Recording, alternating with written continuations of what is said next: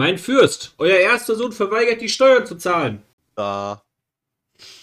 Mein Fürst, euer dritter Sohn verweigert Soldaten zum Kriegsdienst beizusteuern. Da. Mein Fürst, der achte Sohn hat die Unabhängigkeit erklärt. Da. Mein Fürst Wladimir, euer zwölfter Sohn, versucht sich mit unseren Feinden zu verbünden, um uns zu stürzen. Wieso habe ich eigentlich so viele Kinder? Ja, das ist eine gute Frage. Und damit willkommen zu High Story mit.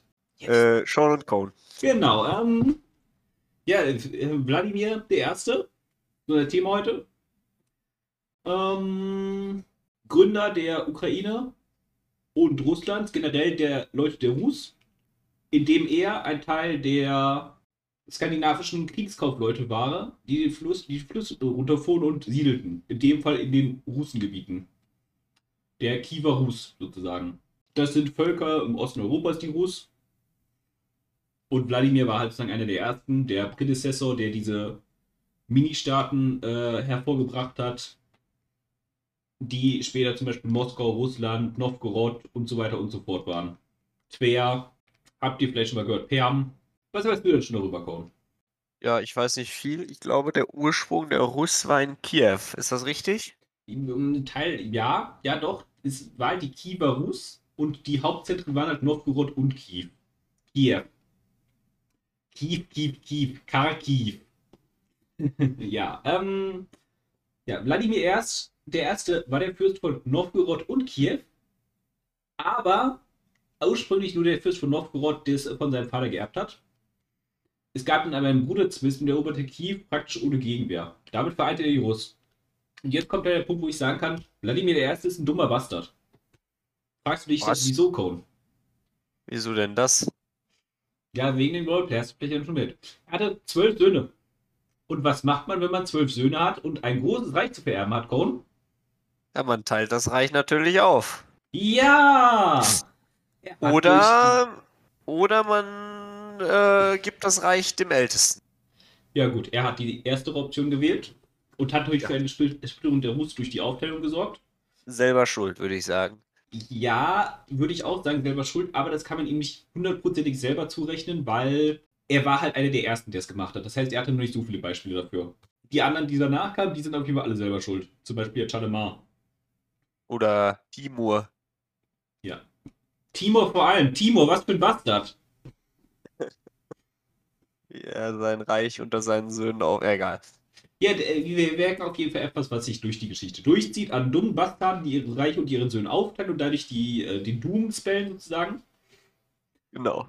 Aber ja, im Prinzip ist es halt äh, ursprünglich so passiert, dass kurz, äh, wobei, ich erzähle es anders, sein ältester, ich weiß gar nicht welcher, ich glaube der Zwölfte, hat gesagt, hey, ähm, jetzt ja der hier in Novgorod gestorben, geh jetzt mal dahin und übernehm das jetzt mal, Papa. Also, ey Papa, Steuern zahlen ist nicht. Und Papa so, finde ich uncool. Papa will eine Militärinvasion starten. Papa hat einen Herzinfarkt. Schade. Wladimir der Erste vorbei. Nun ja, ähm, das hat aber dazu geführt, dass durch seinen Tod sich die ganzen in kleine äh, Reiche aufgespalten haben, wie Moskau, Novgorod, Kiew, Kiew. Oh, verzeiht mir meine Aussprache, ist schrecklich. Und, ähm, Bitte? Das war ja mal überhaupt nicht zu erwarten. Ja. Ja, es ist schon, äh, Ja, also, ja. shit, here we go again. Das war schon, also, ja, okay, gut. äh, Egal, weiter. Gut, auf jeden Fall hatte ich ja schon er hatte mit die Rus vereint, jetzt hat er sie wieder zersplittert. Nun ja, irgendwas muss man ja machen. Und im Prinzip ist es das eigentlich schon so, dass man dazu sagen kann, was äh, grundsätzlich passiert ist zu Wladimir des Ersten Reichs. Das heißt, ja, Moskau und die Ukraine wurden beide von ihm sozusagen gegründet. Nicht nur sozusagen, aber das ist es von, also deswegen verehren die beiden den auch als Gründervater. Am Ende erhob sich Moskau gegen die Goldene Horde, die halt die als zu Tributstaaten irgendwann gemacht hat. Weil mongolisches Reich und so, habt ihr vielleicht mitbekommen. Mal, solltet ihr schon mal gehört haben. Und vereinte die Russen erneut. Und äh, was ist dann mit Moskau passiert? Moskau hat Russland gebildet. Russland hat, äh, wurde gestürzt von der Sowjetunion. Und die Sowjetunion hat sich mal wieder, Cone, Genau, die Sowjetunion hat sich dann äh, kaputt gewirtschaftet, wurde wieder zu Russland. Ja, und hat sich auch mal wieder getrennt. Rinse and repeat. Genau. Also das ist irgendwie so ein Muster.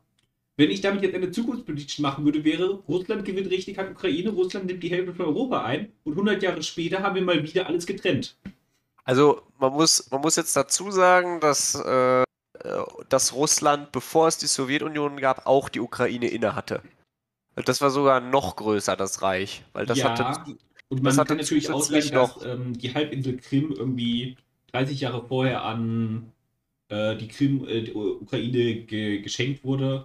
Aber das ist alles Sachen, die kann man nicht anfügen, weil dann sagt man so, ja, und Ungarn hat auch echt lange äh, Australien gehört, äh, Austria, also mit anderen Worten Österreich, nicht Australien, gehört.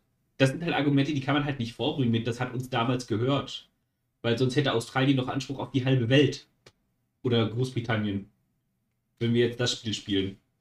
Genau, also Russland war quasi, also man kann, man kann sagen, dass Russland, also Russland hatte, ich äh, gebe das mal so jetzt wie es war, und zwar Polen, ein Großteil Polens war in russischer Hand und Finnland war auch noch in russischer Hand, das darf man nicht, also die waren halt Ja, wirklich die komplett, Kiewer, Rus, Ruthenia und hast du nicht gesehen.